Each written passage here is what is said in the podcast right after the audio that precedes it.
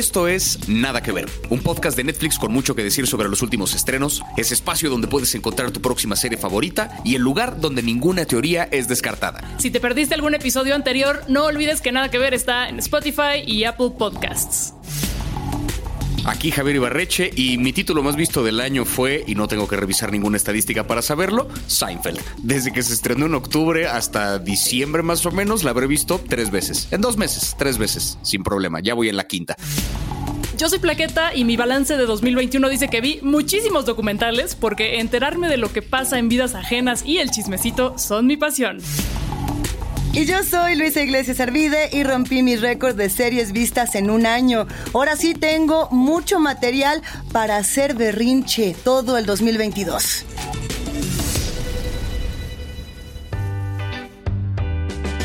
Sabemos que muchos están cansados de las típicas comedias románticas de Hollywood que estrenan en San Valentín y por eso tenemos algo especial para ustedes. Nadie quiere denostar la chick flick oficial, que sabemos que a mucha banda le encanta, pero hay que darle la vuelta. Este episodio es especial para ustedes que nos escuchan y que están eh, buscando acompañarse en esta amarga soledad, que no creen en el amor y que necesitan otro tipo de historias en este Día de la Amistad. Pero este especial también es para aquellos que creen en el amor, solo que en un amor distinto al que triunfa en las películas y que rara vez podemos ver.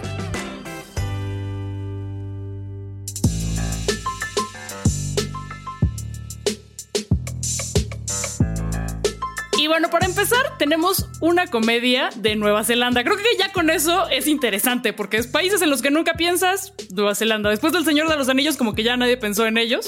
Pero tienen un humor muy particular muy interesante pero extraño eh, que tenemos que discutir a continuación y esta película es The Breaker Operers, las separadoras de parejas. Es una película que básicamente se trata de Mel y Jen, dos amigas que montan un negocio muy necesario que es terminar relaciones para personas que quieren ahorrarse ese incómodo y a veces hasta burocrático proceso de cortar a alguien y pues montan infidelidades, embarazo sorpresa, hasta ayudan a fingir la muerte de la, de la persona si es necesario para no tener que decir, ¿sabes qué? Tenemos que hablar. Si hay algo que yo disfruté mucho de The Breaker como se pronuncia, que está dificilísimo, pero me vale. Eh, de entrada es que Jackie Van Vick y Madeleine Sammy son increíbles. Son eh, actrices, escritoras, directoras de esta película. Las dos le entraron al parejo y hay que decir que en el cine, en el teatro y en la televisión de Nueva Zelanda, ellas son un hit que acá todavía estamos entrándole a todo lo que hacen, es otra cosa, pero tienen una carrera durísima. Y, bueno, a mí lo que me llamó mucho la atención de esta película, además de, de, estas grandes actrices y de esta muy buena sinergia, es que estos negocios ya existían y encontré un par. Ahorita les voy a decir sus nombres. Hay por si ocupan, por si ocupan para este 14 de febrero. Sí hay negocios de este tipo que se han encargado durante años de romper parejas. ¿Será que funcionan? Yo no lo sé. Sí, eso sí es indiscutible de esta película, que es la química entre las dos protagonistas que también escribieron y dirigieron la película. Eh, parece que el guion se tardaron como unos cuatro años en, en escribirlo, pero el rodaje de la película les tomó menos de un mes porque tienen esta cosa fácil de relación entre ellas, tienen este nivel de química que se ve que todo fluyó muy, muy rápido. He de decir que a mí personalmente la película no me gustó como que nunca entendí realmente, yo no entendí realmente como para dónde iba porque no sabía si iba a ser un rollo de, de cómo se consolidaba la amistad entre ellas dos o si una de ellas iba a encontrar el amor a pesar de que se dedica a un negocio que rompe relaciones o si era un poco de las dos. De repente una se liga un güey de 17 años que es un pendejo que a mí me cayó mal desde el primer momento que abrió el hocico. ¿El Jordan? Como que no Jordan, me cayó en los huevos. Cada vez que aparece ese personaje decía, alguien métale un balazo por piedad, por favor tengan misericordia con este pobre güey, o sea, que apenas se acuerda cómo respirar. Pero a pesar de esas cosas, sí reconozco que la película, o sea, tienen muy buena química entre ellas y la verdad es que es una dinámica. A, mí me, a mí me gustó como premisa para sitcom esta historia. O sea, como que me gustaría ver una serie que girara en torno a un negocio donde cada capítulo rompe una pareja diferente. Sí, sí, estaría buenísimo. Netflix, ahí está la idea, ¿eh? O sea, ponte pilas. Sí.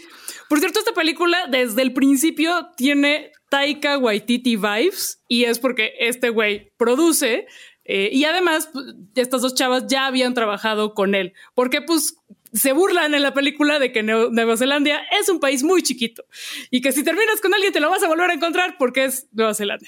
También recuerda un poco a Flight of the Concords, que por cierto, Jermaine de Flight of the Concords tiene un pequeño cameo por ahí. Y a mí sí me pareció genial. Yo las pinches amo y no me importa que la película no vaya a ningún lado, aunque sí va. Creo que el gran mensaje es que eh, la amistad entre dos mujeres es mucho más poderosa y ese es el final feliz que necesitamos. Esa, perdón por el spoiler, no es tan spoiler. no es spoiler, no Un es final feliz en una película de por Dios. También.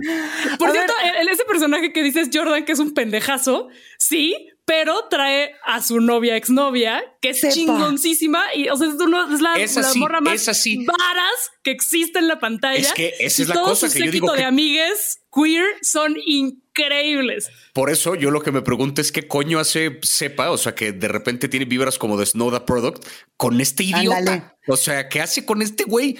a ver, Sepa es una personajaza porque además representa un sector de Nueva Zelanda importante de jóvenes que se la pasan echando desmadre, que son transgresores, que van en contra de la norma. A mí sí me gustaría meter un poquito de contextillo, nada más para que la banda esté muy bien ubicada de dónde andamos en Nueva Zelanda. Es un país que tiene 5 millones 87 mil personas que viven aisladas. O sea, la Ciudad de México, esos son los que vamos en el metro todas las mañanas, no manches. realmente es un país, no, no estoy diciendo realmente esta información, ¿eh? lo del metro no lo tengo comprobado. La información de Nueva Zelanda, sí, es un país que está constituido en una monarquía parlamentaria, es decir, eh, un país de contrastes. Por un lado tienes a la reina Isabel y por el otro tienes a Jacinda Arden, que es la primera ministra, que es una mujer súper progre que ha hecho muchas acciones para contrarrestar justamente ese conservadurismo neozelandés. Pero a ver, o sea, ¿cómo caerá e-, en este contexto una película como The Breaker Opera? A mí me, emociona esa idea porque, a ver, es un país que legaliza la eutanasia, pero no, pero prohíbe la marihuana, por ejemplo, ¿no? Es un país que despenalizó el aborto apenas en 2020 y que el matrimonio eh, gay, el, matrimonio igualitario lo legalizó en 2013, pero antes también era castigado con cárcel, de igual manera que el aborto. Eh, me parece que es un lugar, mira, nada más me acordé de una historia, pero esto no tiene tanto que ver. Eh, una, una artista mexicana que se llama Isa Lozano tenía unos dildos de cerámica. Ella iba a dar un taller en Nueva Zelanda y la banda del Parlamento se puso tan loca que lo tuvieron que prohibir. O sea, así de fuerte, ¿no? E, es como el contexto de los conservadores en Nueva Zelanda y creo que esa película viene a darles un par de cachetadas.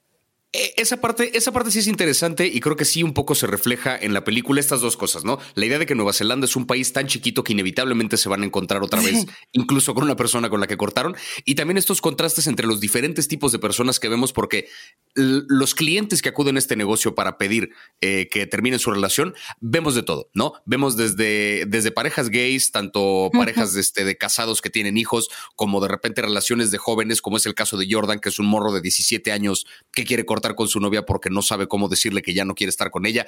Como que vemos toda una gama variadísima de personajes que acuden a este negocio buscando que terminen sus relaciones y en el proceso lo que vemos en la historia es como eh, una de las, eh, uno de los personajes, me parece que es esta Mel, como que empieza a sentirse un poquito mal de lo que hace porque pues está tratando como basura a las personas que son abandonadas. La película empieza con esta secuencia en la que están disfrazadas de policías y le están diciendo a una chica que su novio está desaparecido, posiblemente incluso muerto, y después se la vuelven a encontrar en un restaurante días más tarde y ella la reconoce como las policías que están investigando ese caso. Entonces les acerca como en plan de, hey, ¿cómo va la investigación? Y pues ella se meten en un pedo porque no saben cómo darle continuidad a una mentira y es donde Mel empieza a sentirse un poquito mal acerca de esto que hace y pues nada, a partir de ahí evoluciona la historia, no quiero spoilar así más allá de que sea final feliz exactamente qué ocurre, pero, pero sí se ven todos estos contrastes. De nuevo, yo no fui tan tan fan de esta película, pero sí reconozco que es por lo menos interesante. Eso sí lo tiene. Yo nomás les voy a decir que vean la secuencia de parodia de videos de karaoke con It's All Coming Back to Me Now de Celine Dion, ah, donde ellas están caracterizadas noventerísimas para hablar de cómo se conocieron porque el novio de Jenna le ponía el cuerno con Mel. Y además, bueno, ya, ya la verán. No, nada más vean esa y ya me dicen qué onda. Porque justo el meollo de esta historia, y creo que además es algo en lo que muchas personas podemos coincidir, es que la amistad puede surgir de los rompimientos amorosos, ¿no? Eh, tanto Mel como Jen comparten una relación con un personaje llamado Joe, un vato patán, que andaba con las dos al mismo tiempo, ¿no? Y entonces ellas dijeron, te vas al diablo, Joe, y empezaron a volverse comadres. No es así la historia tan literal, el chiste es que la vean, aquí uno nomás anda eh, como dando... Eh, esta probadita, pero creo que muchas veces hay un estigma sobre las mujeres de que no pueden ser amigas eh, después de este tipo de situaciones, entre comilladas, de triángulos amorosos. Y ahí también es un meterle una espinita de, ¿cómo de que no? Vamos a ser amigas ante todo. Pero bueno, yo creo que, ¿qué será? Hasta aquí nos quedamos. Con, yo sí me quedé con ganas de saber qué onda con los negocios de rompedores de parejas, claro que sí. Órale, Ahí les va, todos sí nos le echamos. The Breakup Shop es una, una, iniciativa que se fundó por dos hermanos canadienses que son Evan y Mackenzie Kist. Esto empezó a finales de 2015 y la idea del proyecto surgió cuando eh, fue una, ex, no, una expareja de Mackenzie que desapareció, así, sin dar ninguna explicación, simplemente dejó de responder llamadas telefónicas, mensajes, porque no pudo romper eh, la relación, ¿no? Como que le daba, le daba cosita. Y entonces estos hermanos dijeron, pues, ¿qué hacemos? Pues armamos un un breakup shop y así tal cual surgió esta primera tienda de, rompimientos o, proyecto de rompimientos, que no es el único, ¿no? Pero por ejemplo es de los que tenemos por ahí historias y vestigios en redes. The Breakup Shop. no, lo estoy anotando, ¿eh? Apunte. El teléfono es. Llame ya. El chiste es que una de las cosas más importantes que aprendimos de estas mujeres es que no necesariamente tiene que haber una pareja sexoafectiva para estar completes y felices. Pero, pero, pero, pero, hay un amor que no nos debe faltar nunca y es el amor propio. Y pues también la caricia y la autocaricia la autocaricia es muy importante. Y para eso, pues Gwyneth Paltrow, que pues no es experta en nada, pero sí consigue a expertas que nos hablen de un montón de temas, tiene un capítulo de su serie Goop Lab dedicado al placer femenino. Oye, a mí me encantó este episodio en particular, la invitación para que se acerquen a él y para que de pasada vean toda la serie, ¿no? Para que se acerquen a Google Lab y vean todas las investigaciones, los acercamientos que tiene Gwyneth Paltrow junto con su equipo, un montón de cosas. Eh, me gustó muchísimo porque hablan de una manera mucho más abierta, mucho más directa, mucho más visual, táctil. Eh, es un, es un capítulo totalmente dedicado al placer femenino, no solamente, eh, no, solo, no solo estrictamente al orgasmo, sino a todo lo que implica para una mujer en términos de identidad.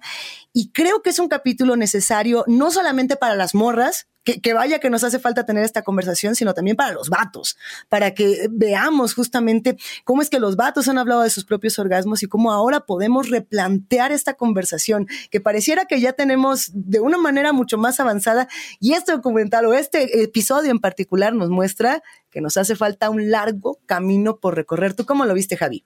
Sí, está muy impresionante. O sea, a lo largo del capítulo lo van interrumpiendo como con steals así de estadísticas que te lanzan de cosas que, que han visto que tienen que ver, así como justamente había una con la que me quedé que es en los últimos cuatro años más o menos, o como entre, entre 2016 y 2018 más o menos decían, la cantidad de cirugías estéticas que se hacen las mujeres en la vulva como para el proceso de rejuvenecimiento que le llaman entre comillas, aumentó como un 45% una madre así, que es, sigue habiendo como una fijación muy cabrona, es que se tiene que ver perfecta como en la pornografía, porque ahí siempre se ve como muy eh, todo, o sea, como perfecto y una forma como muy cuidada, porque justamente es el resultado de una cirugía, justamente el resultado de un retoque estético visual que no necesariamente responde con la realidad. Un poco lo que busca esta mujer, Betty Dodson, que es la que la experta que convoca a Gwyneth Paltrow en este caso, eh, que es una educadora sexual que empezó haciendo arte erótico hace muchos años y que lleva, eh, bueno, llevaba varios años haciendo estos talleres que tenían que ver justamente con, con acercar a las mujeres a su propio placer.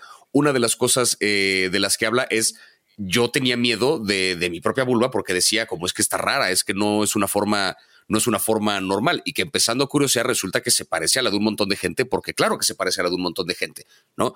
Y como que justo romper esos esquemas del cómo se tendría que ver una mujer, también hace un punto muy importante en esta distinción entre vulva y vagina que es importante también, que Gwyneth Paltrow misma dice, ¿cómo? La vagina no es eso. Dice, no, estúpida, esa es la vulva, la vagina es el ducto interno de este pedo. Gwyneth Paltrow sí está como muy despistada, ¿no? En el episodio. Como que sí llega muy en plan de, ay, yo no sabía nada de esto, pero bueno, este... Pero Betty Dodson es una mujer que creo que está cabrón que te caiga mal. O sea, desde que empieza es una cosa de viene muy a lo suyo, está muy segura de lo que está enseñando y está muy cabrón que en los 70 empezó este taller de masturbación femenina porque dices, ¿cuánta, ¿cuánto no habrá tenido que luchar o cuánto no habrá tenido en contra cuando empezó con esos talleres hace 50 años? No mamemos, o sea, la, el estigma que debe haber alrededor de eso en esa época, si todavía lo hay ahorita, ¿no? Imagínate lo que ha tenido que haber peleado esa mujer en esa época para que sus talleres proliferaran, pero es un taller que tiene una success rate bastante elevada, ¿no? O sea, decía como aquí cualquier mujer que viene a mi taller sale con un orgasmo a huevo. Y eso sí de, órale. ¿Quién, ¿Quién puede decir eso? Sí, lo han tomado más. ¿Eh? Ah, ah, ah. ¿Eh? Ah. Vatos heteros, pónganse las pilas, ¿eh? Por eso, por eso. Eh, esta, esta, mujer atendió, desgraciadamente murió en 2020, pero atendió a más de 7 mil mujeres, les dio este taller. Y también van a otro taller con una chava que se llama Isabela Frappier, que pues, es como más pues no conservador, pero más New Age y tiene más que ver con lo espiritual y con, lo, con las emociones, que también es, es, muy válido porque pues hay, como es un tema tabú, en general la sexualidad femenina y el placer de las personas con vulva es... Es, es, difícil eh, entender lo que nos está pasando, eh, este desconocimiento tan cabrón que existe sobre nuestros cuerpos. Eh, una amiga que da talleres relacionados con, con, placer femenino me contaba que uno de sus ejercicios es decirle a la gente, a ver, dibuja eh, los genitales femeninos. Y todo el mundo sabe dibujar pues como que el útero con sus trompas de de falopio, pero nadie sabe dibujar una vulva y mucho menos el clítoris. Que por cierto, un dato que suelta esta serie que me pareció muy cabrón es que además de que tiene 8000 terminaciones nerviosas dedicadas 100% al placer, el clítoris como órgano del cuerpo humano no se mapeó completo sino hasta 2005. ¿Qué pedo? Exacto. Gracias, Freud, por inventar tus mamadas del orgasmo vaginal. Ese es el bueno, ¿eh? El de clítoris no cuenta, ese es de inmadurez. A ver, e, es, es interesantísimo. La, la, razón por la cual no conocemos uh, al clítoris como tal, no conocemos a las vulvas porque no las vemos, porque no nos las enseñan, porque nos dicen estas no son las bonitas, sino las que viste en el porno, ¿no? De ahí hay dos conversaciones distintas. Hay una que tiene que ver con el autoconocimiento y con observar. Esta serie te pone las vulvas tal cual de frente. A mí me choqueó y me impresionó para bien. No estoy diciendo que me sacara de onda que se me apareciera de pronto una vulva frontal en mi televisión, pero sí lo necesitaba y lo necesitamos todos para entender qué demonios tenemos todas y todas las personas con vulva y que no queremos de pronto ver, que no queremos hablar de este asunto.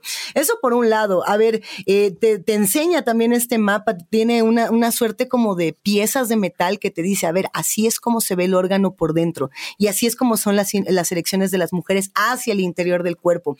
Eh, hay, por supuesto, eh, muestra de, de, ciertos tipos de vibradores. Hay también por ahí algunos usos para ejercitar el suelo pélvico. Está chidísimo en ese sentido.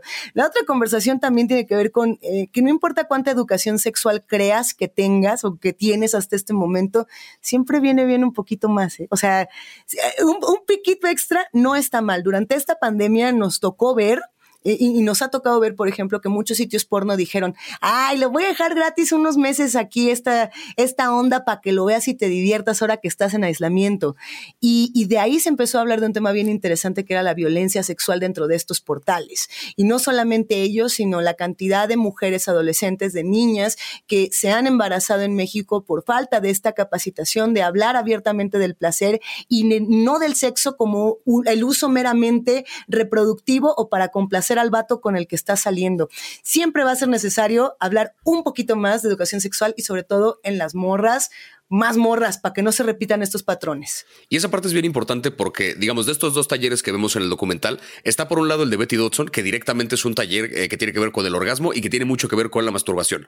Pero sí. estaba este otro taller donde había una parte eh, con la que me quedé muy cabrón, que les ponen a estas mujeres un ejercicio que es en pareja, no son dos mujeres que se sientan de frente, y es se van a hacer un masaje o en las manos o en los pies. La consigna de este ejercicio es que la que está recibiendo el masaje tiene que decirle a la otra con plena confianza, porque sabe que de eso va el ejercicio, exactamente qué es lo que quiere que le hagan. Y aquí no me apretes tan duro, oye, eso que hiciste ahorita en el meñique se sintió chido, vuélvelo a hacer, oye, aquí es de por acá, oye, aquí es de por acá, que es justo un poco el trabajar esa confianza con la que uno puede pedir lo que realmente quiere en ese momento.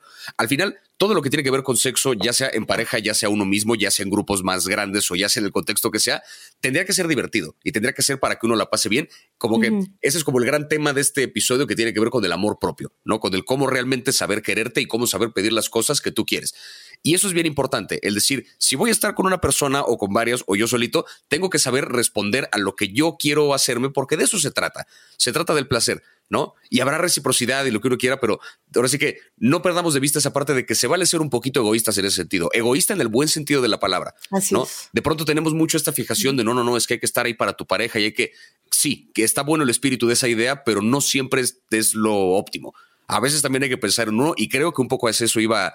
Con, esa lección fue con la que yo me quedé. No tengamos miedo a pedir lo que realmente queremos y escuchemos cuando nos lo piden. Creo que es una lección bien, bien importante quiéranse, banda que está escuchando esto, vale la pena, quiéranse. Bueno, pues ahora que conocimos un poco más del cuerpo de las mujeres y de las personas con vulva, del placer y muy importante del amor propio, igual ya estamos preparados para estar en una relación o tal vez para terminar una relación. Mm -hmm. Aquí se pone, se pone diferente el tono de, de este episodio. Para todos aquellos que todavía necesitan un empujoncito para atreverse a terminar esa relación, tenemos un especial stand-up muy particular y es el show de un comediante escocés que se llama Daniel Sloss. S-L-O-S-S es su apellido, Daniel Sloss. Que se sabe, este comediante ha sido el causante de que diferentes parejas truenen a lo largo del planeta. Tiene un show de comedia en Netflix, un especial que se llama, bueno, dice Daniel Sloss Live Shows. Son dos episodios. Hay un episodio dentro de ese que se llama Jigsaw o Rompecabezas en español. Y en este episodio él básicamente habla acerca de las relaciones y de cómo elevamos esta idea del amor romántico y la necesidad de estar emparejado con alguien al grado en que estamos dispuestos a sacrificar nuestra propia identidad con tal de no estar solos, que es tan grande nuestro miedo a estar solos que estamos dispuestos a dejar de ser nosotros con tal de estar con otra persona. Daniel Sloss, nada más para ponerlos un poco en contexto y para que sepan por qué vale la pena ver esto, ya van varios años que se estrenó este especial. Cuando Daniel Sloss sale de gira a cualquier parte del planeta a dar su show, hay gente del público que llega con sus papeles de divorcio pidiéndole que Daniel Sloss les autografíe el papel de divorcio, porque fue gracias wow. a este especial que se dieron cuenta que tenían que terminar su relación. Es así de poderosa. ¿Conocen alguna pareja que creen que debería cortar? No les digan nada. Recomiéndenles un bonito especial de comedia y denles una semana a ver qué pasa. A ver qué pasa. Oye, a ver, yo nada más tengo una pregunta. ¿Daniel Sloss está casado ahorita? Esa es mi duda, porque hasta donde yo estaba buscando ya se me casó, ¿eh? Ya se nos casó.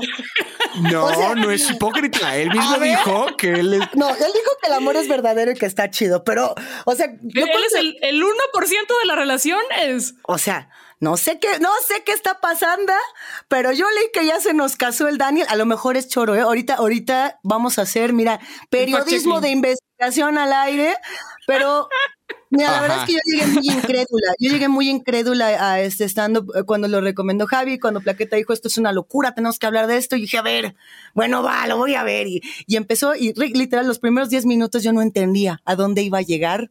Y, y cuando terminó, me tranqueó, me golpeó, me pateó y me escupió. Y me quedé una hora sentada pensando, no voy a tronar, fíjate, así como, como hablándole a la tele, así de, tú no me mandas, Daniel, tú no eres quién, ¿no? ¿Qué te, ¿Qué te pasó a ti cuando lo viste? Yo me, yo, yo me quedé pensando en todas las personas a las que les necesito mostrar este contenido porque están atrapadas en relaciones que, pues si bien no son súper tóxicas ni súper violentas, son de hueva ya ni siquiera se caen bien. O sea, deja tú que ya no se quieran, ya ni siquiera se caen bien. Bueno, hay algunas que otras que sí son tóxicas y violentas, entonces esas surgen mucho más. Eh, es, ¿qué pedo? Sí es un gran servicio a la comunidad. Eh, hay algo que, que, hay una especie de chiste recurrente que es el estar atrapada en esta relación horrible de hueva en la que secretamente esperas a que tu compañera, a que tu pareja se muera. Porque sería la forma más sencilla de terminar esa relación sin que nadie salga lastimado emocionalmente. Me encanta porque hay una parte en la que justo narra cómo eh, no les ha pasado de verdad que estar en una relación y que esperan, ojalá se muera. O sea, que la siguiente vez que suena su teléfono y ven que los está llamando, ya piensa, puto, ojalá sea un desconocido que encontró su teléfono. Así, o sea, ojalá sea alguien más que se le encontró después de un accidente o algo, porque esa sería la forma más fácil de evitarnos dolor a todos. No tuve que yo pasar por el, retomando un poco lo que plantean las breaker uppers, que es qué doloroso es terminar con una persona, que es más fácil fingir tu muerte a través de un servicio que te arma como un negocio ahí de por medio. o sea, es más fácil fingir tu muerte que realmente enfrentar a la persona y decirle lo que sientes, porque sí, tronar es bien difícil, pero lo que plantea aquí Daniel Sloss es no solamente por el dolor que le puedes causar al otro, sino por lo difícil que es reconocer que se vale estar solo, ¿no? Que hace esta analogía que la cuenta como más, eh, más extenso, que es eh, que le preguntó un día a su papá que, qué pedo con la vida y el título del especial sale justo porque su papá le explicó que la vida es un rompecabezas, pero es un rompecabezas del que no tienes la tapa. Cuando no tienes la tapa y no sabes qué armas, empiezas por las esquinas, ¿no? Y su papá le explicó que una esquina es como la familia y el trabajo y los amigos y este no sé qué, y que el centro del rompecabezas es el amor de tu vida. Daniel Sloss entiende que esto aplicaba en el caso de su papá, que encontró al amor de su vida, ¿no? Dice, mi pedo es que como yo no sé quién es el amor de mi vida, pues estoy de repente armando un rompecabezas que no me corresponde y tratando de hacer que encajen las piezas de alguien más y dejo de ser yo. La analogía es fantástica, él explica mucho mejor y dura 15 minutos a lo mejor del chiste, pero, pero tiene que ver con eso, con cómo vas a entregarle a una persona el 100% de lo que tú eres si no sabes el 100% de lo que tú eres es bien importante conocerse uno mismo antes de estarle regalando tiempo y vida a otra persona. Y dentro de esa explicación que le da su papá, algo que a mí me llegó mucho a mis fibras es como lo que nosotros pensamos que estamos diciendo como un discurso hermoso para nuestros morros, para nuestros compas, para quien sea, ¿no? Y nunca sabemos qué es lo que realmente le transmitimos al otro. Y, y lo que Daniel dice es, a ver, yo lo que recibí es, si no estás con alguien, estás roto. Si no estás con alguien, estarás incompleto hasta que lo encuentres. Y si rompes otra vez, y así, ¿no? Y entonces, eh, no sé cuántos de nosotros crecimos a lo mejor con ese, con ese chip y que a lo mejor nos lo hemos tenido que quitar eh, a trancazos emocionales, o a lo mejor todavía lo tenemos y ni siquiera nos hemos dado cuenta. Eh, el, el momento en el que aquí tenemos que Daniel Sloss, qué chismoso soy, pero no me importa que Daniel Sloss está comprometido esto parece de hace ah. un mes, hace un mes al parecer se comprometió y hay por ahí algunos videos que circulan en redes sobre las propias reflexiones que hace de Jigsaw, que eso todavía vuelve más emocionante ver este especial, ¿no? Regresar a él para saber si sí es cierto, si no es cierto, el misterio. Pues algo que dice él es, no estoy diciendo que sea imposible encontrar el amor, sino que estadísticamente tú no lo has hecho. Pues él ya se salió de la estadística. él es la excepción ya. Y, otra cosa con la que yo me quedo es esa pregunta que hace de, si estás dispuesta a reconocer que has desperdiciado los últimos cinco años de tu vida y que te tienes que preguntar si quieres desperdiciar el resto. Creo que esa, esa es la parte clave que hace que muchas personas aprendan a estar solas. Justo, o sea, es que esa pregunta es devastadora cuando le dice a la gente, eh, reconocer que tu relación es un fracaso es reconocer que perdiste el tiempo. Y eso es bien difícil. Entonces te aferras, o sea, prefieres perder más tiempo con tal de no reconocer que el tiempo que llevas hasta ahorita ha sido perdido. Es brutal. Porque sí es cierto que de pronto es mucho más fácil hacerse güey con este tipo de reflexiones que realmente reconocer la cagué, escogí a alguien que no era. Y Daniel 2, por supuesto, cuenta desde su propia experiencia, habla de una relación dolorosa que él tuvo, de una persona que trató de cambiarlo y que una relación tóxica horrible. Ah, cuenta su experiencia y dice, ¿en qué momento pensé que estaba mejor estar con esta persona que estar solo? ¿No? Creo de verdad que vale la pena tanto para la gente que está en una relación de la que se quiere salir, como para gente que ha tenido relaciones de las que se quiso salir, como para gente que como yo está sola y y contenta al respecto. este, Te queremos, Gaby. Este, todo bien, todo está bien. Este, creo que, o sea, para cualquiera que haya pasado por cualquiera de esos estados, creo que es un especial que vale mucho la pena porque sí te pone un poco en contexto estas cosas, o por lo menos te vas a sentir un poquito mejor con respecto a esta soledad, porque te das cuenta que sí la podrías estar pasando peor si estuvieras con alguien si esa persona fuera la incorrecta. ¿Qué es la persona correcta? Eso sí está bien difícil de definir, para eso existen todo otro tipo de contenidos, pero, pero la persona incorrecta, esa creo que la conocemos todos y este especial nos hace sentir muy bien acerca de ya no estar con ella. Lo encuentran como Daniel's Lost Live Shows en Netflix. Son dos episodios, lo que van a encontrar dentro de eso. Hay un episodio que se llama Negro y otro que se llama Rompecabezas. El de Negro es una cosa de humor negro fantástica que también vale mucho la pena, pero el de relaciones en concreto es uno que se llama rompecabezas o jigsaw en inglés. De verdad, se los juro, yo se lo recomendé a un par de personas hace un par de años que yo sabía que necesitaban ver esto y sí tronaron. Daniel Sloss tiene un arma poderosísima ahí en Netflix, o sea, es la fórmula. Ubican esa historia de Friends que contaba yo y cuando quería coger mágicamente, la de... Por supuesto. Long time ago when I was backpacking. Ay, sí, claro. este, en Western Europe. Bueno, esta, este especial es al revés. Este especial es lo contrario, es la antítesis de eso. es eso, joya, es una cosa brutal. Pues ya, mejor que vive el amor en todas sus formas, cochinotas, aburridas o no aburridas, las que les gusten, como lo quieran. Que vive el amor cochino, eso me gusta.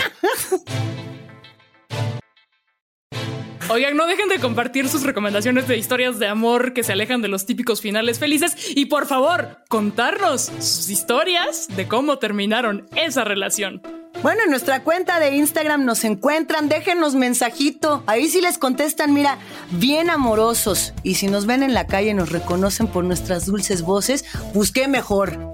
Y no olviden que todos los episodios están en Spotify, Apple Podcasts y otras apps para escuchar podcasts. No discriminamos. Nosotras, nosotros somos Plaqueta, Javier y Luisa y esto fue un episodio especial de Nada que Ver, un podcast romantiquísimo de Netflix, producido por el equipo de Posta. Gracias por escucharnos.